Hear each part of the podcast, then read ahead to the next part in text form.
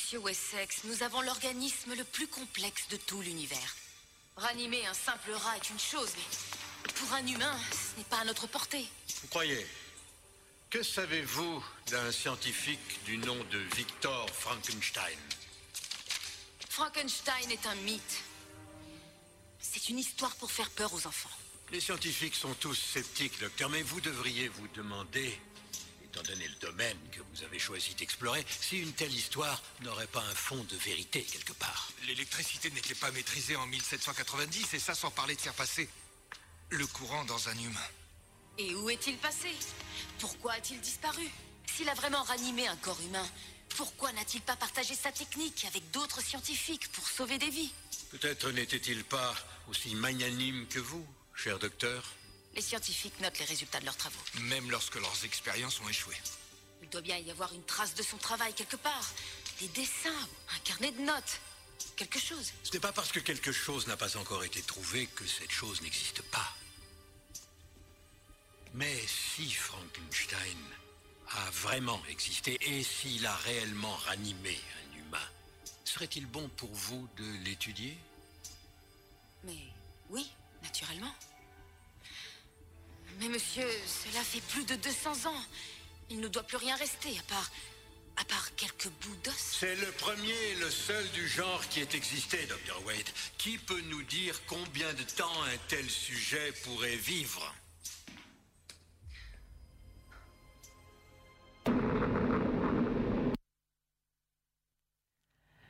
Et bonjour et bonjour à toutes, bienvenue sur cette nouvelle émission Les Congrès de Futurologie, euh, émission de science-fiction proposée par le festival Les Intergalactiques. Et aujourd'hui, on va parler de Savant Fou en compagnie de l'inévitable Nicolas Sébastien Landais. Et bonjour. Qui est toujours là. Et nous avons aujourd'hui en invité Ibaziane, euh, pro, euh, productrice, productrice bravo, félicitations, euh, programmatrice euh, des Midnight Movies, séance mensuelle, si je dis pas de bêtises, Oui. mensuelle qui se passe au cinéma Lumière Terreau et qui existe depuis 3 ans, 4 ans Ouais, 3-4 ans. 3-4 ans maintenant. Et ben c'est parti avec un petit jingle. I'm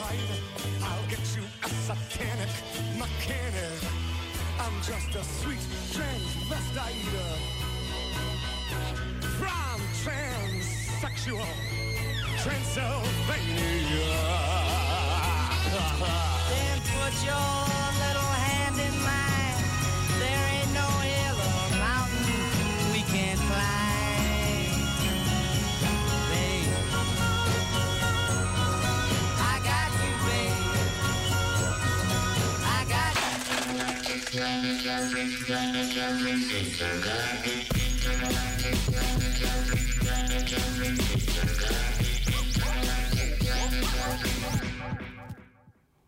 Les congrès de futurologie, votre émission science-fiction sur Radio Canu, la plus rebelle et rendue radio 102.2, comment, comment oublier de le rappeler, en compagnie d'Ibaziane, notre invitée du jour et donc programmatrice des Midnight Movies au cinéma Lumière Terreau. Ça va Iba? Ça va, merci de m'avoir invité. C'est Bah, un ça- grand plaisir de venir. C'était logique que tu allais arriver là à un moment ou à un autre, forcément. Tu es programmatrice de cinéma de genre à Lyon, forcément on t'invite, on ne pouvait pas y échapper. C'est quoi les Midnight Movies alors? Alors, c'est les rendez-vous, euh, comme tu as bien déjà, le mensuel au cinéma Lumière Terreau. Alors, pour les Lyonnais, euh, ils savent en général qu'avant, à l'époque de CMP, C'était la salle où il faisait les midnight movies euh, français avec les graphiques de Bosco. Donc voilà, alors de le rouvrir et reprendre les CMP, on a décidé de continuer à faire les séances midnight movie. Et là, cette fois, comme je peux les programmer, bon, les faire un peu plus international dans le cinéma de genre, euh, voilà, réussir euh, aussi au miracle de faire venir euh, aux Français à 22h30 euh, au cinéma, quand même, un samedi soir. Euh, je suis trop fière. mais, mais du coup, c'est quoi des Midnight Movies à la base? Alors, ah oui, à la base, c'est les séances euh, qu'il y avait dans la 42e rue à New York euh, dans les années 70. euh, les films qui ont ouvre- ou- ouvert euh, cette voie, c'est des films comme El Topo, euh, Rocky Horror Picture Show, euh, Eraserhead. euh, voilà, dans la 42e rue, qu'il faut savoir que c'était pas seulement des salles de cinéma, de cinéma underground de genre, mais aussi des shake shops, euh, des peep shows, des cinémas porno, érotique, voilà. La beauté du monde d'avant. Petite, petite anecdote sur les Midnight Movies. Donc, du coup, euh, c'est Fabrice Calzettoni, l'Institut Lumière, qui avait euh, lancé ça suite à l'arrêt des épouvantables vendredi, Mm. avec qui on était partenaires à l'époque, etc. Et, euh, et donc, ouais, Fabrice avait relancé ça, puis de- bon, il est passé à autre chose, et tu as repris ça, du coup, toi, derrière. Exactement. C'était l'époque que je commençais à travailler au cinéma Lumière. Donc, euh, petit à petit, euh, voilà, quand il quand il n'avait pas le temps de programmer un truc, je proposais mes films et finalement, je peux le reprendre ensuite. Donc, euh, merci Fabrice. Et bientôt, il y aura toute la filmographie de Carpenter qui sera passée. euh, Ah oui, moi je suis trop fan de Carpenter, Ah, donc à chaque fois que je l'occasionne, euh, oui, il y a un Carpenter qui sort, euh, qui ressort.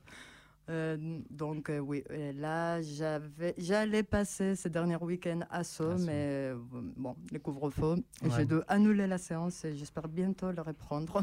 bah, c'est vrai que pour l'instant, les séances de minuit, c'est un peu compliqué. ah, c'est encore plus underground qu'avant. voilà, tu veux faire ça dans ton salon, mais On va le faire sur Twitch.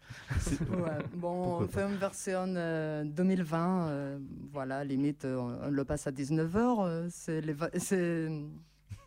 c'est l'équivalent de Midnight Movie maintenant. 19h is the new euh, midnight. Exactement. Euh, bah écoute, euh, ce qu'on voulait te demander aussi, c'était euh, quand on t'a proposé de faire l'émission, on t'a demandé de choisir une œuvre ou un sujet Mhm. euh, autour de la science-fiction. Et tu as proposé? Les savants fous, ouais. Pourquoi? Alors, euh, j'ai réfléchi, en gros, la science-fiction, c'est tellement large et c'est quoi les sujets qui m'attiraient le plus euh, depuis le début? Et je me suis rendu compte que voilà, c'est les savants fous, c'est Dr. Jekyll et Mr. Hyde. J'avais d'abord euh, découvert euh, les, les romans. Quand j'étais ado, j'ai adoré. Ensuite, les films, les, les classiques, donc euh, voilà, celui de Mamoulian en 1932 et ensuite euh, l'autre de Victor Fleming. Bref, les savants fous, c'est, je trouve que c'est une figure très humaine, que, que ça me touche en fait. C'est les génies et tout, euh, et tous les problèmes moraux de l'être humain, Mhm. tous les, toutes les faiblesses qu'on peut avoir. Donc, euh, c'est un contraste des deux extrêmes qui se mélangent dans un même être. Et je trouve que ça représente bien euh, l'ensemble de l'humanité, pourquoi on se déteste et pourquoi on s'aime. et, euh, et du coup, euh, ça serait quoi euh, tes films de savants fous de chevet tu, tu disais Dr. Jekyll et Mr. Hyde en premier Mhm. Ouais. Ouais, euh, Dr. Jekyll et Mr. Hyde, euh, L'homme invisible, euh, bien sûr, mais L'homme invisible, j'adore encore plus le, le roman que le film, même si le film il est, il est génial. Surtout parce que dans L'homme invisible, il est un vrai sociopathe. Et euh, ouais, Mhm. quand on doit croiser les centres-villes un samedi euh, dans l'après-midi, on peut les comprendre. Ah ouais, d'accord. Parce que c'est vrai que dans les films, euh, ça dépend des versions, mais bon, celle du Carpenter, c'est pas vraiment un psychopathe. Mm, coup. non. Mais euh, ce serait plus une version à la Verhoeven, alors, du coup, euh, dans le type de personnage. Euh, non, il est plus méchant dans Verhoeven, euh, vraiment. euh, C'est plus veut- un bad guy. euh, Oui, exactement. Dans, euh, non, la, la, la version de Claude Rennes, euh, la, bon, dans la vague des années 30 euh, des films de l'Universal, celle-ci, euh, c'est la plus proche à la personnalité du personnage dans les livres. Que c'est vraiment, il veut juste, euh, il est comme tous les savants fous dans, son expérience, son projet, et il est tellement dedans qu'il méprise toute l'humanité, tout le monde, ses amis, sa copine. Et c'est pas très méchant, c'est pas très drôle ou naïf, euh, c'est vraiment être humain. euh. Oui, bah, parce que euh, du coup, j'avais noté en préparant l'émission que qu'il y a au 19e siècle, il y a eu quatre romans. En tout cas, j'en ai repéré quatre Mhm. de savants fous qui sont émergés. Donc, en premier, il y a Marie Shelley, euh, Frankenstein. Euh, il y a euh, L'étrange cas du docteur Jekyll et Mr Hyde par Stevenson en 1886. Et ensuite, on a L'île du docteur Moreau et euh, L'homme invisible de H.G. Wells Mhm. euh, qui sont apparus, donc euh, début et fin euh, du 19e siècle. Et, euh, c'est vraiment tout- toutes ces, euh, tous ces romans sont un peu apparus au même siècle. Donc euh, je sais pas ce que ça veut dire pour toi, comment tu l'analyserais? Bah, historiquement, c'est clair que c'est aussi l'époque, euh, voilà, euh, 19e siècle, euh, la période victorienne. Donc, euh, d'un côté, l'industrialisation, euh, donc changement euh, d'air, on passe à un moment où les, les, les puissances et les scientifiques ne comprennent pas trop bien. Donc, c'est une sorte de magicien, alchimiste. euh, et aussi, c'est une période où il y a une forte euh, morale. Donc, euh, on peut dire que c'est les rebelles, c'est les rockstars, et c'est les personnages plus intéressants. Et même si, euh, même si c'est pas un savant fou, on peut remarquer, par exemple, dans Dracula, il y a. Van Helsing, et que c'est aussi un scientifique. Et dans ces cas-là, c'est intéressant parce que c'est les héros, entre guillemets, qui, qui va sauver contre Dracula. Ouais, c'est c'est pas un scientifique fou, euh, pas forcément Mm. un savant fou. Exactement. Mais il y a toujours les savants fous, ben, non pas les savants fous, mais les scientifiques. euh, dans, un- dans un autre roman de la même période, euh, de grands succès, bien évidemment. Euh, du coup, euh, tu, tu disais qu'il y avait un film en particulier qui t'avait beaucoup plu. Euh, c'est le premier que tu m'as cité, c'était un peu celui sur lequel tu voulais partir à la base. Mm. Du coup, c'était euh, Dr. Jekyll et Mr. Hyde, la version de 1931, euh, réalisée par euh, ce bon vieux Ruben, euh, Ruben Mamoulian. Mhm. Euh, voilà. Qu'est-ce que, pourquoi celui-là particulièrement en premier il t'est venu? Parce que dans un cinéma classique, c'est le moins classique de tous. Déjà, euh, l'ouverture, c'est une minute de, de caméra subjective qu'on découvre euh, le Dr Jekyll euh, quand il se regarde sur les miroirs. Après, les charmes de Frédéric March. euh, désolée, mais j'étais complètement amoureuse quand j'ai découvert le film. Et euh, aussi que c'est pas simplement un côté savant fou, mais qu'il y a un côté très sexuel euh, dans le film, très très fort. euh, voilà les, les moments où hum, Ivy, quand ils se croisent la première fois et qu'elle montre les jambes, là, ça se voit que c'est avant les codes Hayes. Et c'est euh, voilà, c'est- c'est c'est quelque chose qu'on ne s'attend pas quand euh, on est gamin dans, dans les années Alors, 90. et Qu'est-ce que le code. ACE du coup Hmm Qu'est-ce que le code ACE pour, pour Ah, les, pardon, pour les gens qui ne connaissent pas Alors, c'était un code de censure euh, euh, instauré dans les fins des années 30, années 40 pour remettre, remettre la morale dans les cinémas. euh, c'était. Alors, ça, je ne l'ai pas préparé exactement, Ou mais. Tu en peux, non, mais t'es pas obligé de dire dates exactes, Mais- etc. Ou la période et un peu. Voilà, en gros, euh, dans les années 30, euh, Hollywood était un peu déchaîné. Euh, déjà, euh, les, les moralistes, les WASP, donc les chrétiens, euh, les catholiques, non, c'est les chrétiens, américaines, et le- c'était, il y avait trop de violence, trop de sexe, trop d'alcool. Selon eux. Oui, selon eux. Et du coup, ils voulaient empêcher tout ça, dans- en plus avec la puissance du cinéma. Et de l'autre côté, et les, les artistes, et les techniciens et les réalisateurs à Hollywood, ils étaient aussi déchaînés. C'était des fêtes, euh, waouh, où ils passaient tout et n'importe quoi. Et il y a eu un grand scandale avec euh, Fatih Arbuckle. Mhm.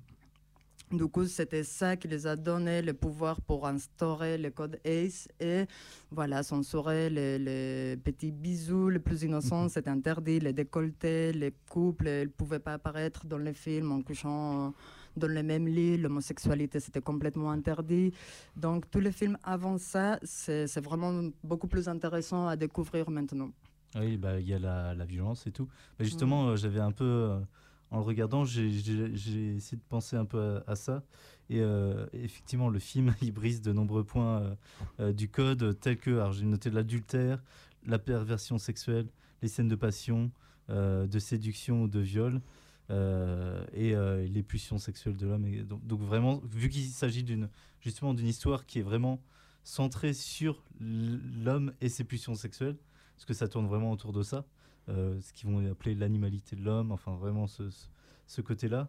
euh, bah, le film fait que parler de ça, montrer ça et euh, même montrer les jambes à l'époque. euh, je pense que Oui, le montrer parlais, comme euh. ça, de cette façon, parce que bon, pour ceux qui n'ont pas vu le film, euh, juste savoir qu'elle est dans, dans son lit, elle, euh, elle a les draps sur elle, mais du coup, on comprend qu'elle est nue euh, au-dessous, et juste le- la seule chose qui le reste, c'est la Les ligue, bas. le, le bas, oui, et du coup, elle commence à sortir la jambe, à la Ce bouger. qui reste en tête de- du docteur Jekyll euh, qui Mm. va un peu pousser la transformation. Scène coupée d'ailleurs, puisque en fait. oui, dans la première version. dans- C'est ça, dans la première version, du coup, on la voit commencer à se déshabiller, et puis après, elle est ben, toute nue dans le lit, enfin, on devine qu'elle est toute nue dans le lit.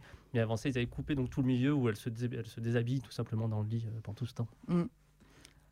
Mais aussi, c'est intéressant, ça, ça me fait penser qu'il y a hum, de la version des 42, que là, le code Hayes, il est bien installé. Mhm. Bah, les transformations dans ces, deuxièmes, dans ces films, c'est plus euh, subconscient, c'était la mode. euh, de, avec les films de Hitchcock, Freud, euh, Freud Ouais, ouais. tout ça. Donc, il y a un moment de transformation que c'est beaucoup plus sexuel pour moi. Et là, c'est en pleine euh, année 40. On a Lana Turner, et Ingrid Bergman. euh, nous, euh, on ne voit pas les seins, mais on comprend qu'elles sont nous et comme des cheveux euh, tirés par euh, euh, oh, Spencer Tracy. Pardon. Donc là, je trouvais beaucoup plus euh, fort et sexuel. Et quand même, ils ont réussi à le mettre en 1942.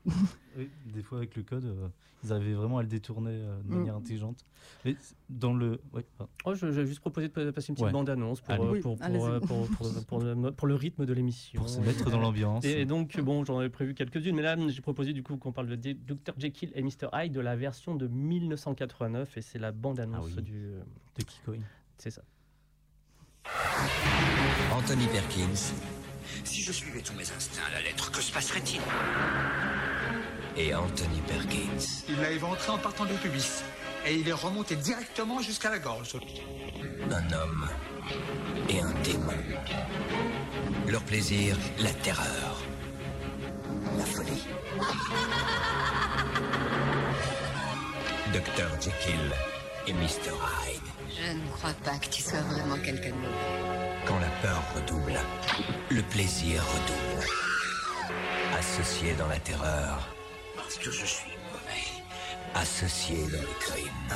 Chance. La nuit et le royaume, tout leur est permis. Il a vraiment cru que j'étais mort. Dr. Jekyll et Mr. Hyde. L'éventreur est parmi nous. Il est parmi nous et il est, il est énervé, en tout cas, sa, sa version, euh, sa version diabolique. Et euh, petite, euh, petite idée que j'ai eue, enfin, en pensant sur le film, en lisant des, des choses dessus, bien sûr, c'est qu'en fait, on a deux grosses dichotomies dedans. La première, c'est forcément le- l'anti-puritanisme, etc. Hyde combat ça. Mhm. Et inversement, il a, alors ça, c'est une analyse que j'ai lue, donc je ne peux pas me prévaloir d'une analyse personnelle là-dessus, mais qui disait qu'aussi les traits qu'on donne à Hyde dans cette version de 1931 sont extrêmement simiestes et même complètement racistes en fait. Ouais. hein. Mm. Euh, et là, c'est euh, une vision raciste qui combat le puritanisme. Enfin, on dirait, on dirait que des deux côtés de, de la balance, ça va pas quoi. Ah, c'est vrai hein, qu'ils en font. Mais je sais pas ça, si c'est volontaire euh, ou pas euh, dans. Enfin, si c'est inconscient ou pas, le Ce côté. que j'ai euh, c'est qu'à une époque, il y avait euh, la société était euh, comme aujourd'hui sur l'islamophobie, etc. était extrêmement. euh, Enfin, il disait en gros les noirs qui violent les filles blanches dans la rue. Ouais. C'était, Mm. c'était, c'était en plein dans cette époque-là. Ah ouais. Et donc, ça, de mettre les traits comme ça de, de ce personnage de Hyde, euh, vraiment, euh, mais complètement. euh, Enfin, c'est, c'est un, c'est un gorille africain, enfin un singe, quoi. Puis même sa manière de se mouvoir, etc. Et, euh, peut paraître complètement raciste. Et d'un côté, on te dit, ah, c'est cool, il combat le puritanisme, mais d'un autre côté, on fait, ouais, mais c'est une vision raciste, quoi. Donc, euh, Ah, mais je sais pas si on peut encore dire euh, singe hein, de nos jours. non, je, je citais Sarkozy, ce qui est quand même très malheureux. Euh, mais c'est bien vu. non, euh, mais c'est simiesque. ouais. c'est, euh, Mais, mais c'est intéressant ce genre de. C'est pas la première fois que je vois ce genre de film où, où on, euh, qui essaye de combattre euh, quelque chose euh, et qui. Avec les euh, mauvaises armes, C'est ça, avec les mauvaises armes. Ah, Je pense même pas qu'ils essayent de combattre le racisme. Je pense Oui. que c'est tellement naïf et subconscient. Ouais. Euh, Il faut pas oublier qu'on est en 1930. Le colonialisme, il est encore très présent. Donc, pour eux, c'est c'est rien de choquant. Et Il y avait Mhm. les grands succès de l'époque, c'est hum, Naissance de nation. Et là, c'est la figure de noir qui viole des femmes blanches, euh, clairement. Donc, et c'est surtout euh, très intéressant dans toutes les versions cinéma, il y a toujours une caricature ou un monstre de Jekyll. Et dans les livres, en fait, il n'y a rien de spécial physiquement. C'est le regard, c'est la Mhm. mm, façon d'être que, que- que ça met mal à l'aise euh, toutes les personnes qui le croisent. Ah, Et ça, c'est très intéressant par rapport aux adaptations. oui. Ouais, c'est super intéressant. Je pense, j'ai pas lu le roman. Vous, Et- tu l'as lu toi Ouais, sur le roman, en fait, Jekyll est limite à un espèce de nabo, en fait. euh, enfin, au début, parce qu'en fait, c'est la part sombre de Jekyll qui est Mm. assez faible. Mm.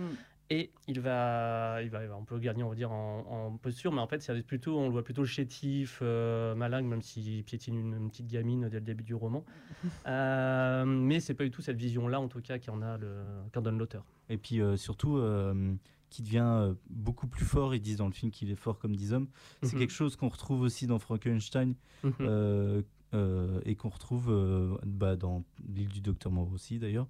C'est qu'on gagne en, for- en force. D'ailleurs, il y a cette idée de euh, vouloir devenir un surhomme qui rejoint, qui rejoint tous ces savants fous de, des films que j'ai cités.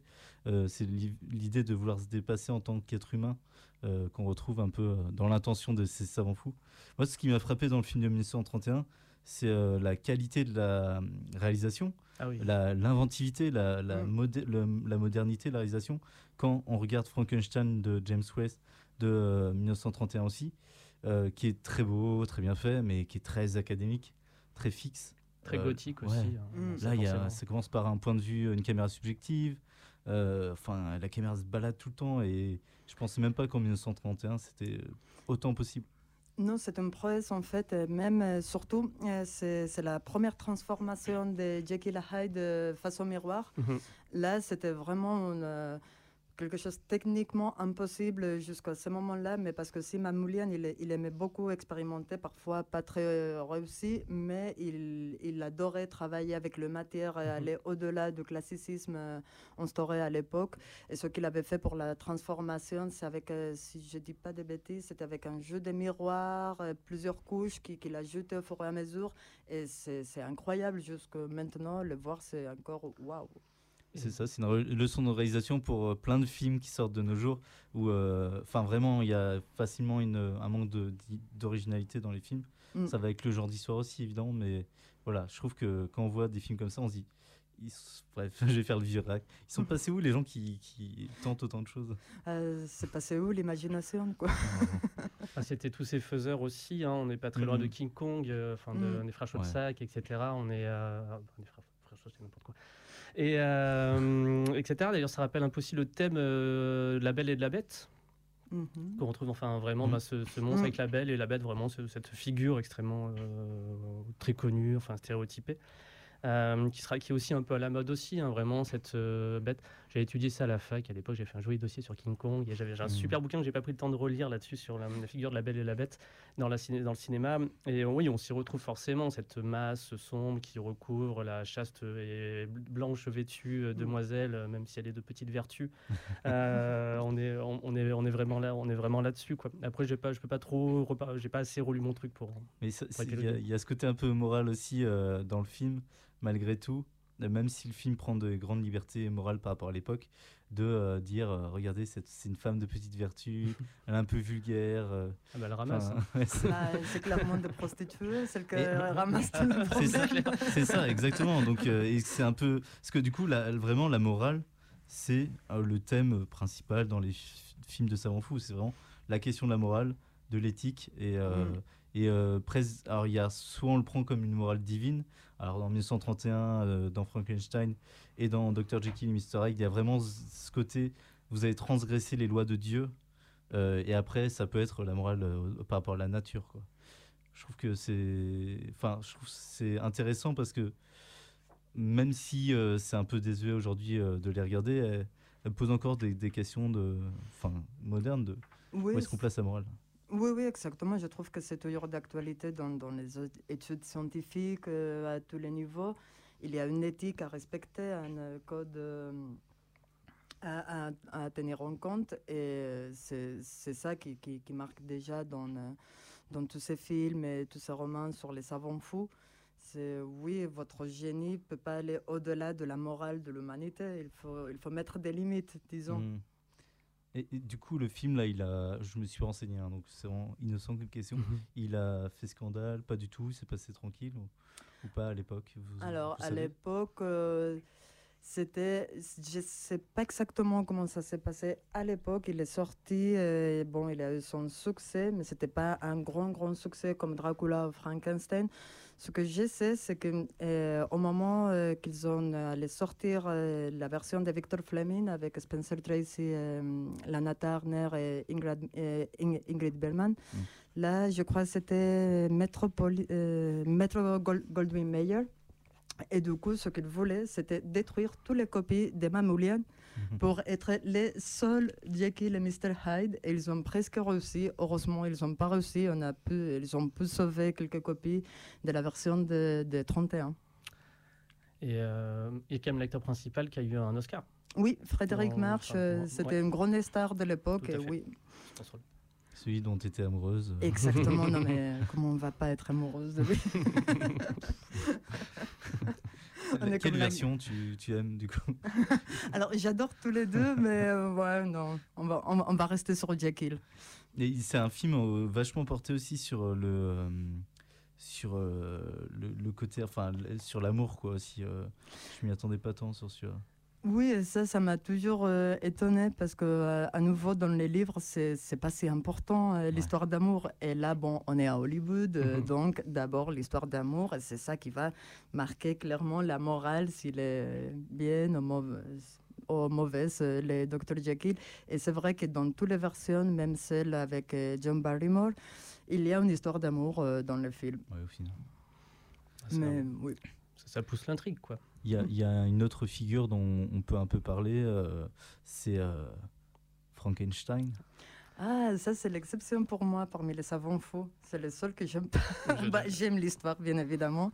Mais aussi, quand j'ai lu les livres, euh, j'aimais pas beaucoup Frankenstein, euh, le docteur. Il était, il était vraiment méchant. Je le trouvais égoïste et méchant. Ah ouais. Bah, il y a eu plusieurs versions en tout cas au film parce qu'il y a eu beaucoup d'adaptations. En Mm. tout cas, le- j'ai beaucoup, j'ai vu ce matin l'extrait que j'ai passé là, en début d'émission, I Frankenstein de 2015, qui euh, bah, ça pique un peu quoi.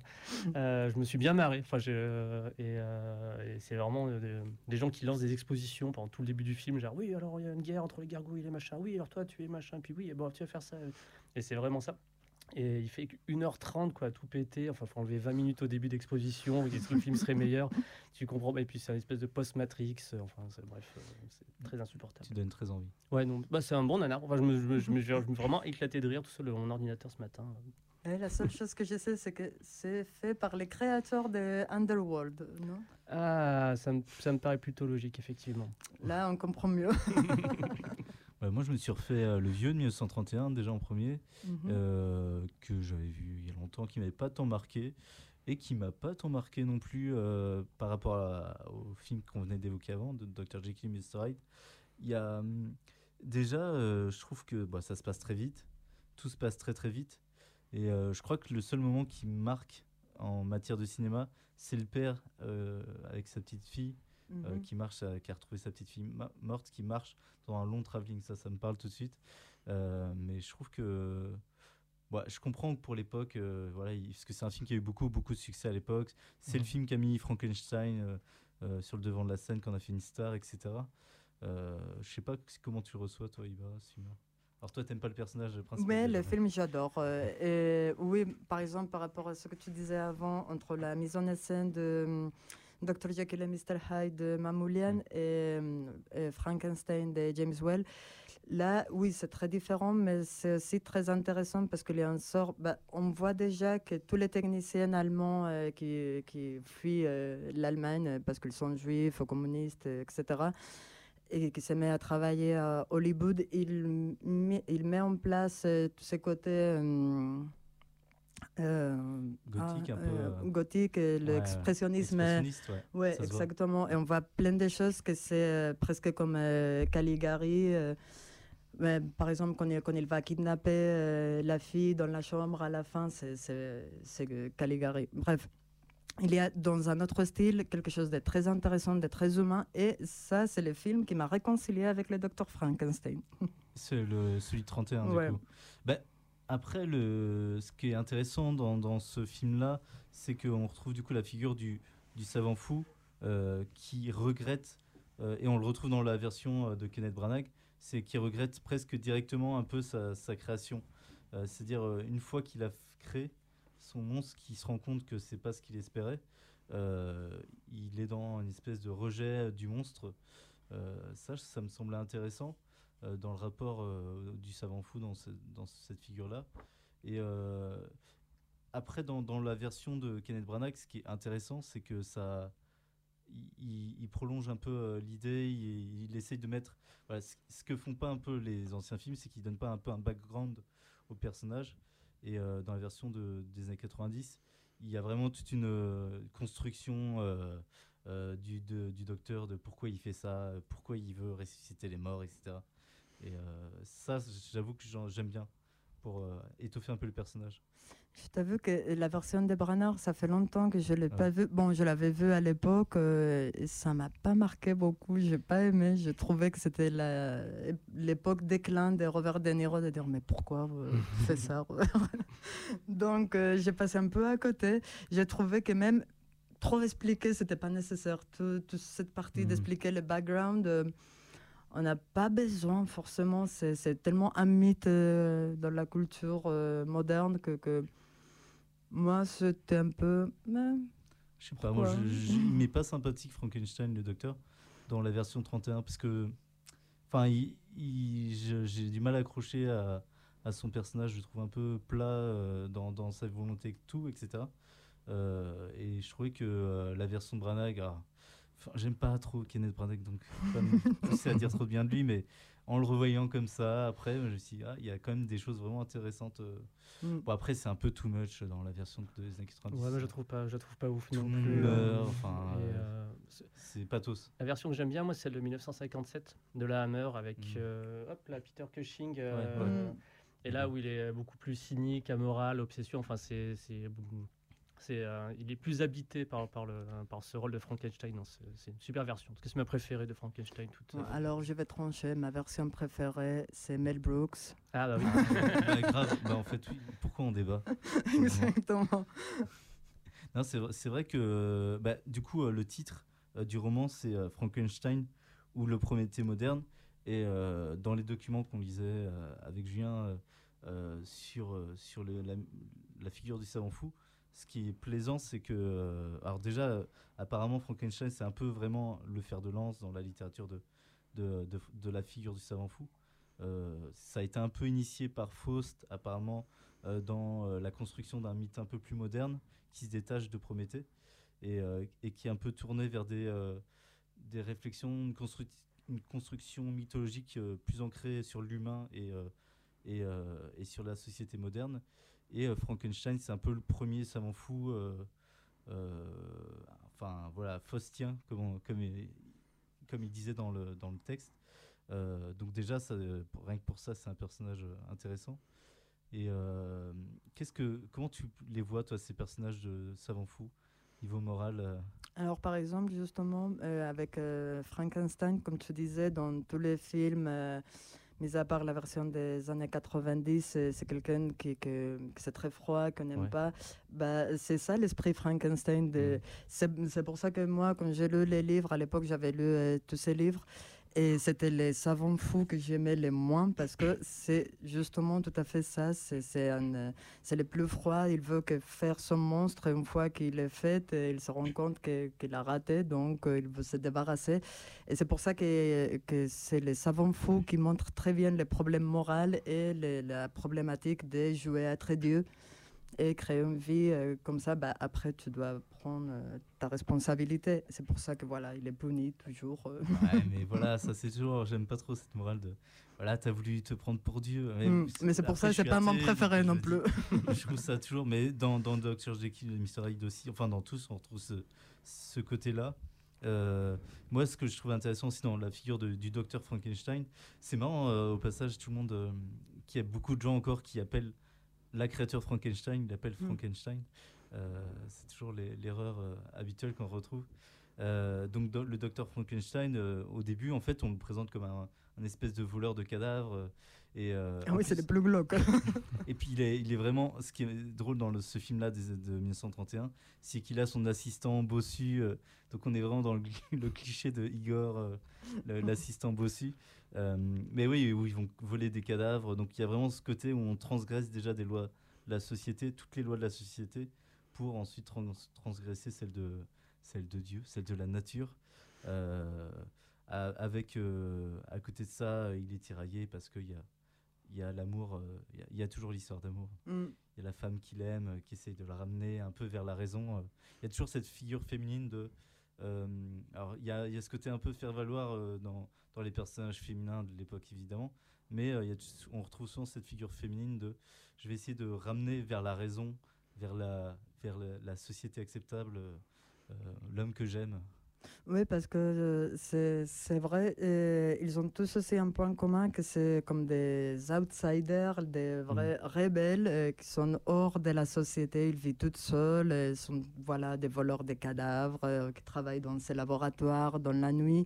C'est pour ça que voilà, cet stéréotype de figure féminin qui va les essayer de, de les sauver, les remettre dans le bon chemin. Et aussi, euh, je me rends compte que souvent, à la fin des films, ils sont euh, poursuivis par la foule, euh, soit Frankenstein, soit l'homme invisible, euh, Mr. Hyde. oui, Mr. Hyde. Voilà, c'est- les derniers rebelles euh, du monde moderne. Il y, a- il y a la vindicte populaire un peu habituelle, ouais, toujours. euh, Mm. Si, si on veut voir une foule en colère, faut regarder, euh, faut regarder un film de savant fou. parce que ça Exactement. Et c'est pas un reflet de la société à la fin, parce que voilà, c'est toujours la masse. Maintenant, on le voit sur les réseaux sociaux. Quelqu'un qui dit quelque chose de différent, qui s'en bat à la foule, il tombe sur lui. euh, Mm. Les Et réseaux sociaux comme nouvelle foule déchaînée de. Ah, c'est beau. On le citera, on mettra cette phrase en bas. Je vous propose de mettre un petit extrait justement de Frankenstein Jr.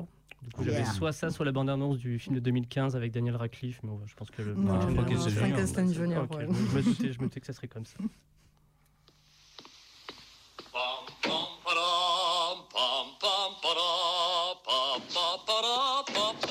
Bienvenue à Madame Frankenstein.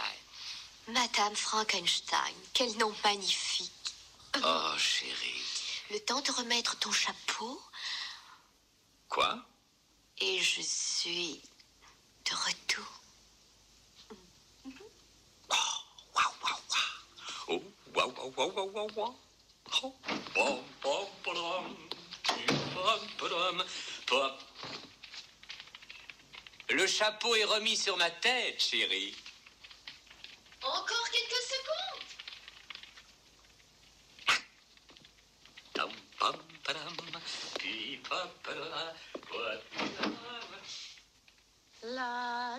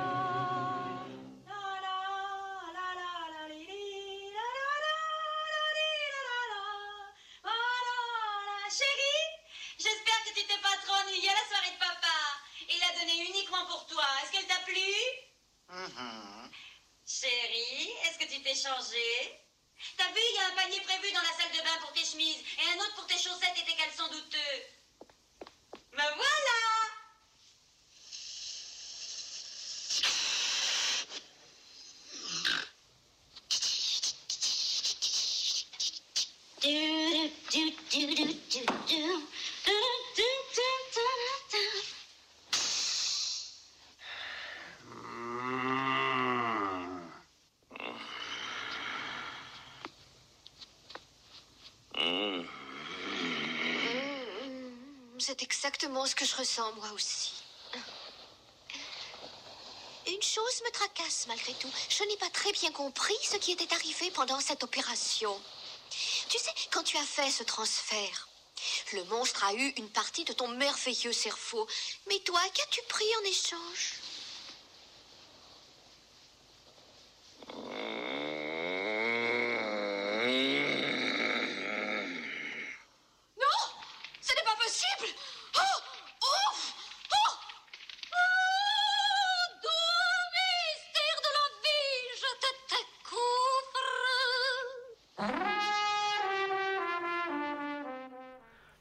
Frankenstein, Frankenstein Junior de Mel Brooks, euh, classique. Donc c'était un peu la scène finale, on a spoilé. Les... Ouais, bon. on peut spoiler un tel film. Donc nous sommes Iba Ziane, programmatrice des Minute Movies au cinéma Lumière Terreau et on discute actuellement des savants fous. Sur Radio, Radio Canu, la plus rebelle des radios. Français, si on dit 102.2 la plus rebelle ou la plus rebelle 102.2. Bon, on, on va se caler, hein, là. Varions les plaisirs, comme, euh, comme dans l'extrait. on va se faire les petites pancartes.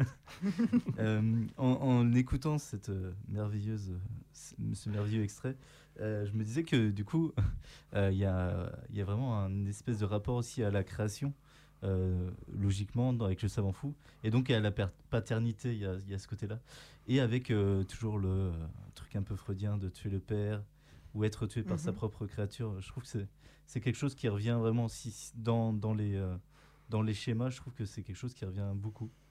Oui, en même temps, euh, voilà, à nouveau, c'est la, même période, c'est fin du 19e Mhm. siècle, c'est aussi Freud, donc inévitablement, même sans le faire exprès, je pense qu'il y avait tout un mélange des idées, c'est influencé les uns aux autres, et sur le sur l'art, sur la littérature, euh, forcément, il a un reflet. C'est-à-dire, euh, oui. Et dans la version, j'ai reparlé la version 90, il pousse vraiment le truc de, euh, de l'entre-destruction, euh, du jeu de destruction de, du docteur et de la créature, l'un envers l'autre, Mm. euh, et de cette espèce de, de chasse entre deux. et je- ça, c'était vraiment plutôt pas mal aussi. Il y a des choses bien dans ce film, euh, mine de rien. Je- Moi, je- la première fois que j'ai vu, je l'ai pas trouvé super. hein. Mais je sais pas, là, en regardant. Il doit peut-être pas euh, mal vieillir quand tu le Ouais. regardes un peu en tranquille, sans, sans trop d'attente, j'imagine. euh. C'est ça, sans, Ouais. avec moins d'attente, vu que moi je Mhm. l'avais pas trop aimé. Vraiment, j'ai trouvé des choses euh, plus intéressantes qu'au premier visionnage, fi- finalement. En plus, il y a, ça commence dans un bateau, et j'aime bien les scènes de bateau. C'est un bon argument, ça, je suis désolé.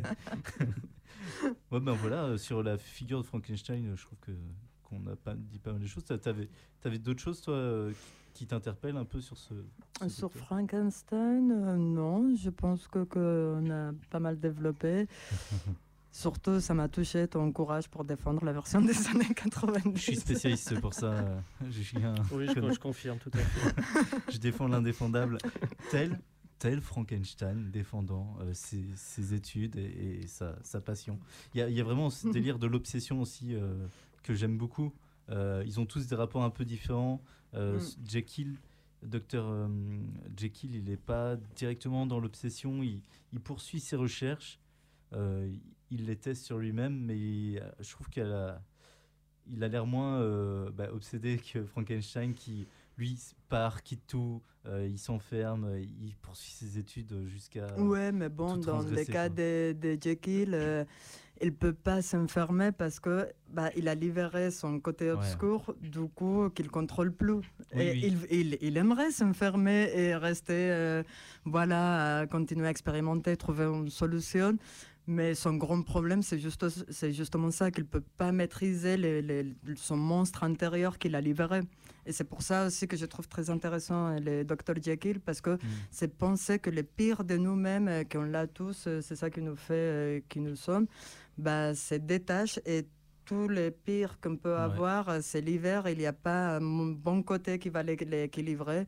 Donc vivre avec ça, c'est c'est plus intéressant. Et oui, le pauvre Jekyll, il ne peut pas s'enfermer. Et dans, le, dans la postérité un peu de ce film-là, de cette œuvre, je dirais que, tu vas me dire, c'est peut-être n'importe quoi, mais j'ai l'impression que La Mouche, euh, même si on ne retrouve pas ce, ce côté se séparer, mais on retrouve beaucoup de... Il y a beaucoup de choses en lien avec euh, Jekyll. Je dirais que c'est un peu le, le- un enfant, un- un- une œuvre enfant un peu de Jekyll. Oui, mais aussi euh, dans- avec euh, L'homme invisible. Ouais. Ben, parle trouve- de l'invisible, tiens. Mm. Tu dis que Oui. t'adorais Oui, oui, oui. J'aime beaucoup L'homme invisible. C'est surtout, euh, voilà, on parlait de la version de Verhoeven euh, au Carpenter, même si j'adore Verhoeven au Carpenter, euh, c'est pas du tout réussi. C'est ça tombe trop dans la facilité, essayer de le faire drôle. contre, bah, dans, dans les livres, par exemple, c'est un des livres les plus drôles parce que justement, comme il est tout seul et il est invisible, personne ne le voit, il parle souvent très seul, euh, toute seule et c'est très très drôle. Il y a des phrases, euh, là j'ai pas les bouquins, bon, et je l'ai en espagnol donc ça servira pas. Mais vraiment, je, je vous conseille de les lire parce que parmi les savants fous, pour moi, c'est les plus drôles de tous. C'est qu'il y a beaucoup d'humour, euh, du coup, en tant que Oui, mais, mais, mais un humour très, très cynique, vraiment très intelligent, mais de quelqu'un qui qui, ne peut plus de, de monde. Et je trouve qu'en ce moment, ça fera du bien à pas mal de monde de lire euh, L'homme invisible. Et Attends, on parle de y a- scientifiques fous, euh, on va pas dériver Il y a sur une version qui est sortie il n'y a pas longtemps, il y a très peu de temps. je- je- Bah oui, euh, qui est assez féministe, il paraît. euh, Ah Ouais, oui, je l'ai la- loupé, c'est j'avais envie de, de le La voir. Servante écarlate qui est Oui, dedans, mais je l'ai pas vu euh, du tout. Et euh. on est trois à ne pas l'avoir vu. Et bah super, Il donc paraît on qu'il est va en bien, par parler contre. du coup. Bah, parce Ah qu'il ouais est sorti juste avant le confinement. C'est un truc- comme ça, ouais, c'est un truc comme ça. Du coup, c'était d'autant plus l'occasion de pu le voir depuis. Euh, ouais, il paraît qu'il est intéressant dans l'exploration des thèmes sur, euh, sur le féminisme, sur, la, euh, enfin, sur le rapport euh, de masculinité, euh, Mm, ouais, la masculinité toxique, euh, oui, euh, un homme invisible euh, l'emprise. euh, des- 2.0. Parce que déjà, dans la version de Verhoeven, il y avait le, le côté euh, vraiment euh, euh, bah, homme qui abuse euh, d'un d'un pouvoir euh, sur, sur des femmes. Quoi. Oui, oui, il est C'est un stalker. euh. Tu, tu disais que dans le roman, alors du coup, euh, tu l'as lu aussi, euh, Julien L'homme invisible? Ouais. Oh, il y a mille ans, quoi. On- Du coup, c'est une figure euh, pas aussi euh, gentille que dans Frankenstein. Et, Ah non, Et il est, il est Dr. pas Jekyll. gentil du tout. Il Mm. dit clairement qu'il méprise tout le monde, que, que, que c'est une bande de, de nuls. Surtout parce qu'il doit se, cas- se cacher dans un village avec des paysans et c'est un mépris total par tout le monde. Il y a un sort de Sancho Panza, Igor, euh, qu'il réussit à choper à base de, de le faire peur. Il devient son, euh, son servant euh, pour voilà, aller le chercher de la nourriture, ce type de choses. Et surtout, il doit développer tout son génie pour arriver à survivre en plein hiver en étant invisible. Donc là, on retrouve un, un savant fou qui teste sur lui-même, comme Jekyll, euh, sa, sa- Mhm, son, son expérience, euh, et comme dans La Mouche d'ailleurs. Exactement. Euh, et, euh, et ça tourne mal, ça tourne jamais bien. C'est, ça serait quoi la morale un peu de tout, tout ça? J'ai l'impression que la morale, c'est toujours. c'est pas bien de. Ah, c'est qu'il y a un prix à payer, sur- surtout. ouais. Mm. C'est, intéressant parce que je trouve que hum, de nos jours, ces réflexions-là sur l'éthique, en fait, c'est des réflexions sur l'éthique scientifique, euh, ça a vraiment énormément disparu. Euh, Il y a eu une période où on, en parlait pas mal, euh, la période clonage un peu. La fin euh, des années 90, ouais, pas fin mal. des ouais. 90, Non, on euh, était début dessus, 2000. ouais. Mais là, c'est quelque chose qui a été vraiment évacué, euh, dont on parle plus. Je veux dire, le clonage, on n'entend plus parler. Alors, je- Mhm. ne sait pas ce que ça devient. Euh, Mm. J'imagine que c'est encore euh, enfin, un Normalement, c'est dit que c'était contrôlé, enfin que c'est, Ouais. euh, c'était une des grosses lois bioéthiques euh, qui, a, qui a un peu donné le là sur pas mal d'autres. Après, je connais pas les ouais. détails non plus. Je sais pas ce que vous en pensez, mais j'ai l'impression que bah, du coup, la figure de savant fou et du coup, la question de d'éthique, etc., c'est quelque chose qu'on retrouve beaucoup moins, en tout cas en ce moment, hein, ça peut revenir, euh, dans, dans les œuvres de fiction, euh, dans les films, etc.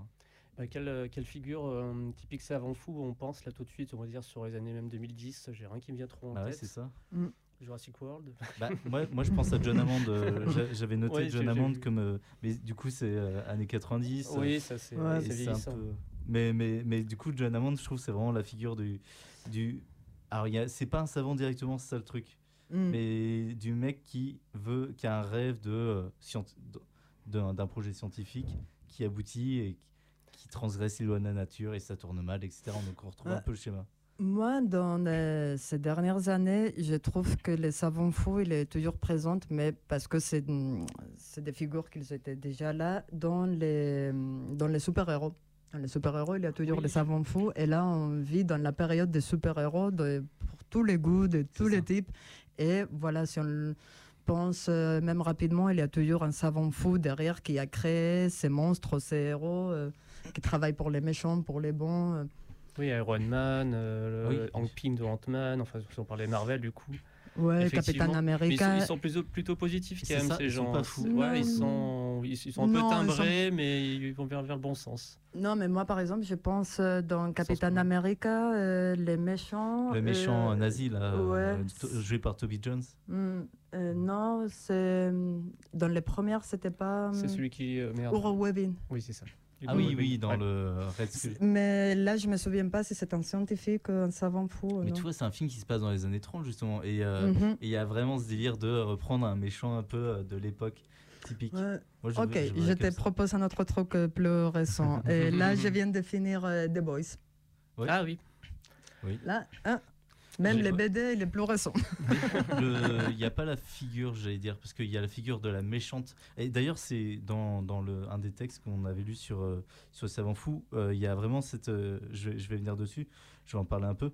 Il y a cette idée-là qui, qui était avancée que, à l'époque, fin 19e siècle et années 30, etc., on a la figure du savant fou. Puis survient la Seconde Guerre mondiale euh, avec la découverte des camps de concentration, des, du docteur Mengele et tout ça, euh, et d'un autre côté de la bombe atomique. Et euh, et il y a un glissement, enfin du coup c'est analysé un peu comme ça dans le livre, il y a un glissement de le savant fou à la science folle. Mm. C'est-à-dire qu'on on enlève un peu la figure d'un savant fou qui fait quelque chose vers, tiens, c'est plus la science qui est devenue folle euh, et qui est devenue incontrôlable. En fait, il n'y a plus une figure précise, mais il y a des transgressions par la science euh, plus générale. quoi. Et je trouve qu'on retrouve un peu ça dans ce que, dans ce que tu disais. Euh, Dans The oui. Boys. Dans Par The exemple, Boys. euh, oui, la, la science fou dans le cadre des années 50, euh, la guerre froide, euh, la peur euh, nucléaire, euh, Ah oui, tout aussi. ça, oui, bien évidemment. Là, c'est une peur générale, c'est pas la figure de savant fou. Par contre, dans The Voice, c'est partagé, il y a bien ça, mais je veux pas faire des spoilers, juste euh, vous avez regardé la saison 2 Oui. Euh, le premier épisode, mais je m'en fous un peu, tu peux me spoiler. Ouais, non, puis, mais pour les, les, les gens qui écoutent, bon, sans spoiler, je trouve que dans la saison 2, oui, c'est pas les savants fous personnage principal de tout le Ouais. problème, mais il y a un savant fou euh, Oui. avec plus de morale, on va dire. oui, oui, c'est euh, c'est vrai, effectivement. Et sur. euh, alors, moi, j'avais noté que ça serait bien de parler de Lily Doctor Moreau, mais tu, du coup, tu l'as tu l'as pas vu. Je connais pas trop. Euh, c'est- c'est- c'est d'après Wells aussi. Ouais. Euh, et, euh, et là, bon, on est, je me suis revu la version avec euh, Marlon Brando. euh, eh ben non, mais ah, je suis désolé, je C'est pas m'attendais la à. version qu'il y a Val ce matin aussi. aussi, du coup. Mais c'est celle que tout le monde dit qu'elle donc elle est horrible. Alors c'est pas un bon film, mais alors, enfin c'est tellement moins un horrible film que je m'imaginais. Bah, franchement, voir. moi ça va, je trouve. Mais oui, Et franchement, j'ai, oui. parce que je connaissais pas les conditions de production, parce que je, parce que je lançais pour dire, je, ok, je regarde le film Euh, Docteur Moreau que j'ai jamais vu à l'époque, quoi. Et euh, en me disant, putain, c'est trash le truc, quoi. Et euh, pas si mal branlé, c'est, c'est pas fou de ouf, si Non, on peut dire si cette expression existe. mais euh, mais les make-up sont assez dingues.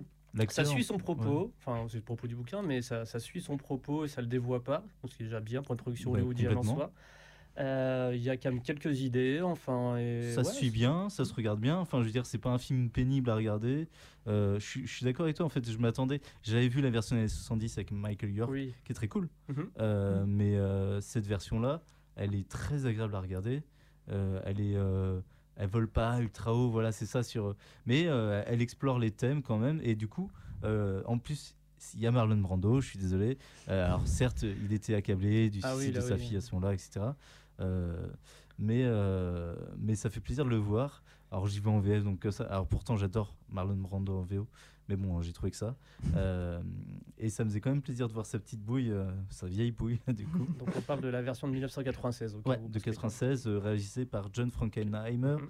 et qui avait été commencé, enfin au départ réalisé par Richard Stanley, Mhm. euh, qui a quitté la production assez tôt euh, et donc a été remplacé au pied levé par euh, Fra- Il y a John même euh, Frankenheimer. Val Kilmer qui, Ouais. qui était dedans, puis qui est parti, puis qui est revenu. Enfin, c'était.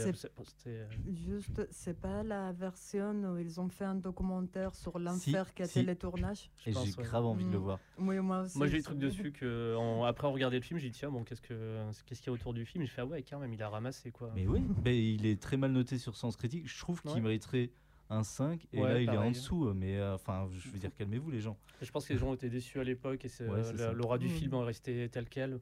Et en tant que néo-regardant de, de ce film-là, je fais ouais, ok, non, film fantastique des années 90 qui est pas trop mal branlé, qui est pas parfait, mais Et qui est un peu qui est original dans son histoire finalement. Mhm. Enfin, je veux dire, du coup, tu vois, il est beaucoup moins connu ce film-là, enfin cette histoire-là, euh, et pourtant elle est intéressante. Elle touche à un thème complètement différent, euh, tout en étant complètement dans le thème. Donc là, on a un savant fou qui est plus, euh, qui, a- est en plus avec la figure de Marlon Brando, qui est, qui est vraiment euh, un personnage euh, qui est, qui est un peu plus profond, on va dire. C'est un personnage qui se montre très gentil, très bienveillant, etc. En fait, il est pas tant que ça parce qu'il donc il crée des créatures pour donner un peu l'histoire. C'est quelqu'un qui atterrit sur une île qui est dirigé par un savant qui était très connu, qui a eu un prix Nobel, qui a disparu depuis 18 ans. Et euh, en fait, euh, sur cette île, il crée des, des espèces de euh, d'hybrides hommes-animaux. Voilà. Et donc il en crée plein. Et, euh, et donc euh, voilà, il se retrouve au milieu de tout ça. Donc il y a une espèce de d'île remplie d'hommes-animaux. Euh, donc il y a vraiment cette que- question, voilà, de ce questionnement autour de l'éthique, de la morale et de sommes-nous, enfin notre part d'animalité aussi, un peu à Dr. Hyde, ce, ce côté-là. Euh, on me dit qu'il me, dans le micro qu'il me reste 5 minutes. Toi tu l'as pas vu? Il nous reste 5 minutes. Il nous reste 5 minutes. Est-ce qu'on On est une équipe. Est-ce qu'on a envie de conclure sur euh, Non, pas, enfin, peut-être un petit mot à Diba quand même pour. euh, Euh, sur La le... question piège, dis quelque chose, Iba. Allez, J'allais on est conclure sur ok. sujet, euh, Mais parle. si euh, Voyons, vous avez la parole, prenez-la. si toi tu avais envie de conclure un peu sur ce sujet, si Euh, pas là comme ça en froid. comme ça, je te jette. Allez, vas-y, conclusion. la, la, la balle. Est-ce que tu conseilles la saison euh, 2 de The Boys? Oui. C'est sympa. Ouais. Ouais, Moi pas- j'aime bien, mais rien de fifou quoi. Exactement, c'est Ouais, c'est vrai.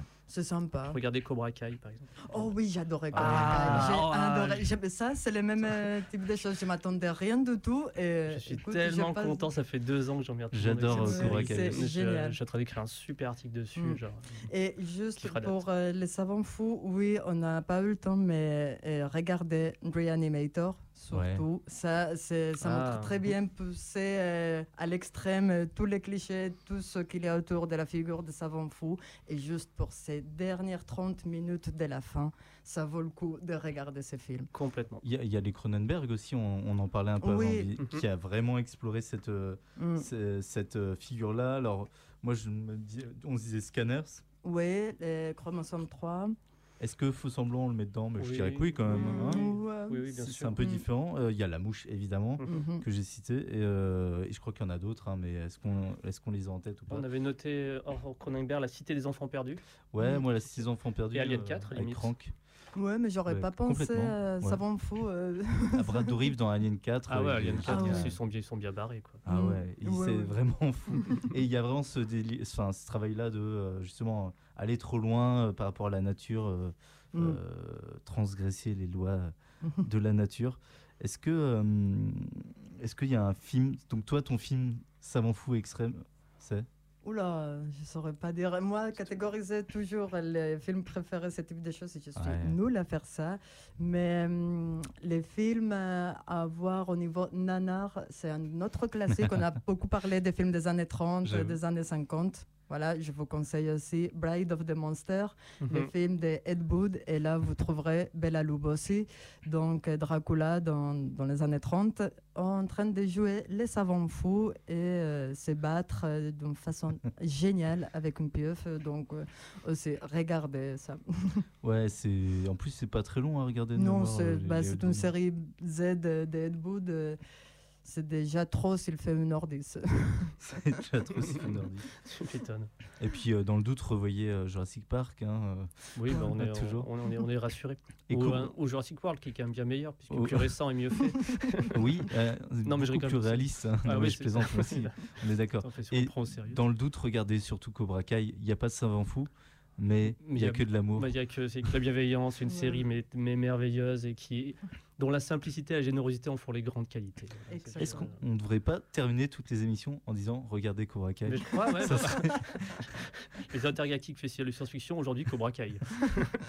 Bon, Il y a euh, bon, Voilà, il pourrait y avoir de la science-fiction à un moment. Ça nous fait voyager dans le temps. Quoi.